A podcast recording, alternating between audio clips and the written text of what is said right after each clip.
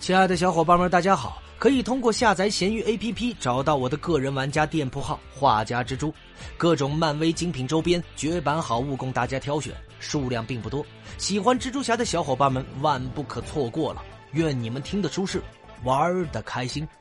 本回为大家带上的是光晕。光晕是美国 DC 漫画旗下的超级英雄，初次登场于1983年7月的《英勇与无畏》第两百期，别名维奥莱特·哈珀。由麦克巴尔和吉姆·哈珀洛联合创造，他是局外人的成员。登场的作品有《蝙蝠侠与局外人》与《局外人历险记》系列。那么话说了，来到马科维亚寻找鲁修斯·福克斯的蝙蝠侠，发现了一个躺在房屋废墟中的女孩，她全身笼罩在一片神秘的光晕中。在一番交谈之后，蝙蝠侠发现她失忆了，甚至连自己的名字都不记得。因为他具有控制光的能力，蝙蝠侠便给他起了“光晕”的代号，并带他一起营救被贝德兰男爵绑架的福克斯。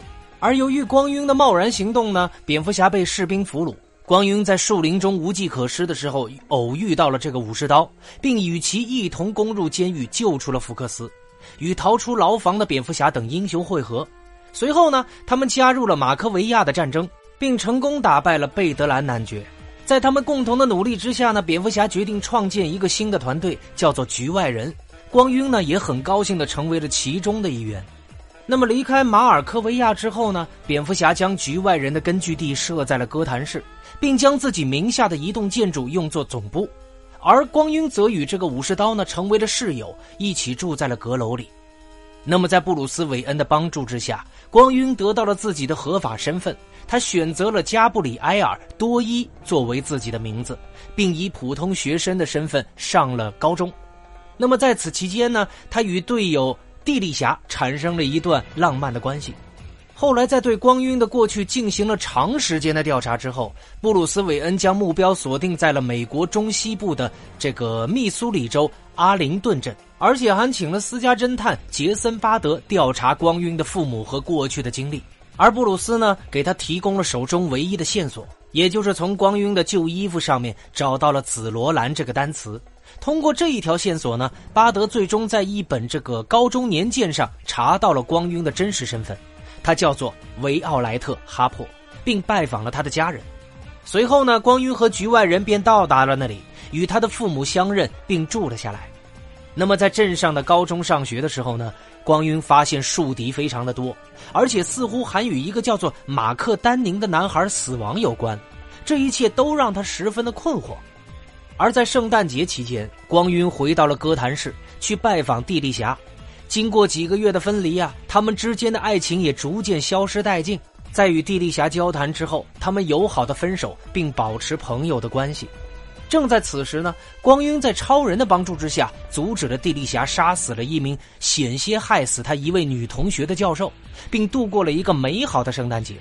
最后呢，那一位女同学成为了这个蒂丽霞的妻子。而同样是在圣诞节期间，简丹宁用从他哥哥记在一张纸上的号码联系了黑帮老大托拜厄斯惠尔，他想调查他的哥哥的死亡，并让维奥莱特付出相应的代价。而这个时候，惠尔似乎也在调查此事，于是惠尔呢派他的特工西奥尼德带人绑架了哈珀夫妇和回到家中的光晕，他把他们带到了一个废弃的木料仓库里面。惠尔以哈珀夫妇的性命要挟光晕，向他逼问一个毒品配方的下落，但是光晕坚称自己什么都不记得了。于是惠尔就让手下为他做了脑波分析，发现他确实是失忆了。那怎么办呢？为了让这个简呢回忆起往事，惠尔让简和这个西奥尼德讲述了几个月前发生的故事。原来呢，维奥莱特从前就有着过目不忘的记忆力，却没有把他的聪明才智用到正道上，只是一心想离开他所住的那个简陋的小镇。几个月之前呢，简和他的哥哥马克搬到了镇上，维奥莱特呢立刻迷住了马克，并让他染上了各种各样的恶习。一天晚上，他们在公路上发现了一辆着火的汽车，里面的司机受了伤。维奥莱特从司机的手中接过一个重要的文件夹，马克呢则跑去救人了。可维奥莱特呢只看了一眼文件夹里的材料，便将马克从车旁给拉开了，任由司机烧死在了火海中。原来文件夹中的材料是惠尔委托制作的一种这个毒品秘密配方。了解其价值的维奥莱特则和马克一起用假护照去了欧洲，准备向欧洲的犯罪组织出售配方。而惠尔呢，派出了西奥尼德去寻找他们，并夺回配方。在一番调查之后，西奥尼德来到了巴黎，在巴黎的一条小巷中找到了死于药物过量的马克。而快要挂掉的马克呢，告诉他了事情的经过，以及维奥莱特是如何谋害他，并试图让他的死看起来是像一场意外。随后呢，西奥尼德呢，终于在马尔科维亚找到了维奥莱特，并在决斗中杀死了他，只是没有找到配方。而就在这个时候呢，局外人冲进了仓库，来到了惠尔和坏蛋们的面前。原来光晕在醒来之后，便用项链中的发射器发出了求救信号。惠尔的手下被打个措手不及，很快便四散逃走了。而在打斗中，西奥尼德企图杀死光晕，但他的手臂呢被维奥莱特的父亲击中，于是愤怒的西奥尼德呢开枪回击并杀死了他们。那么在他父亲快要挂掉的时候呢，光晕的父母很高兴的知道了他们的女儿终于改邪归正，希望他能够永远记住他们。为了在他们活着的时刻可以让他们幸福，光晕告诉他他会永远记住他们。于是呢，哈珀夫妇也在最后的平静中死去了。那么，为了恢复光晕的记忆，局外人带他来到了已经被废弃的正义联盟卫星上。杰斯博士呢，用卫星上面的设备设法恢复了他的记忆。光晕回忆起自己过去的一切。弄了半天呢，光晕是一个叫做奥拉克尔种族的成员。这是一个在宇宙诞生时的种族，能以能量体的形式存在，也是宇宙中最早的生命之一。那么，随着时间流逝呢？奥拉克尔种族不断的观察和学习、成长和繁衍。光晕正是第一批奥拉克尔族的后裔之一。他在不知不觉中生活了很多年。与其他同类不同的是，奥拉克尔能量体一般对恒星现象和宇宙大事件更感兴趣，而光阴呢，则对人类更感兴趣。他想像他们那样生活和感受，并想知道成为他们中的一员会是什么样的感觉。那么有一天呢，当他在观察马科维亚的时候，他看到了一名叫做维奥莱特·哈珀的年轻女孩被特工西奥尼德杀死。他为维奥莱特的死而感到悲伤，并希望能做点什么。于是他伸出了援手，进入到了维奥莱特的身体，并赋予他第二次生命。很快呢，光晕醒了过来，并被蝙蝠侠发现。而他呢，也失去了作为奥拉克尔的记忆，但是能模糊的回忆起维奥莱特的记忆，就像是失忆症一样。他知道怎么说话，知道过去的一些事情，但是不记得维奥莱特生活中的详细事件，也没有他的任何个性。可是就在这个时候呢，其他的奥拉克尔能量体出现在了卫星里，并击败了局外人，将光晕绑架到了奥拉克尔族的维度。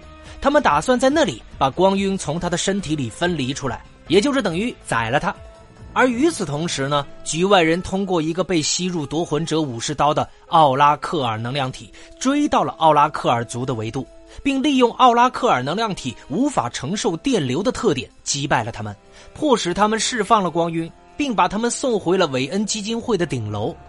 但是光晕呢，仍然对自己的身世十分的震惊，并决定暂时离队，以平民的身份寻找自我。那么，在独自寻找自我的时候呢，光晕在哥谭市遇到了一个叫做大卫的男人。这个男人邀请他加入一个叫做伊甸园的公社，但是他不知道这个组织是科布拉和他的恐怖组织的幌子。当反派们得知他的真实身份的时候，他们抓住并折磨他，还用大卫的性命要挟，逼他透露蝙蝠侠的秘密身份。最终呢，他被局外人救了出来，并重新加入了队伍，也挫败了科布拉邪教的阴谋。解除危机之后，光晕感谢大卫帮助他更好的接触人类，并决定采用一个新的形象。于是他剪了头发，把以前的金色长发剪成了非常可爱的短发。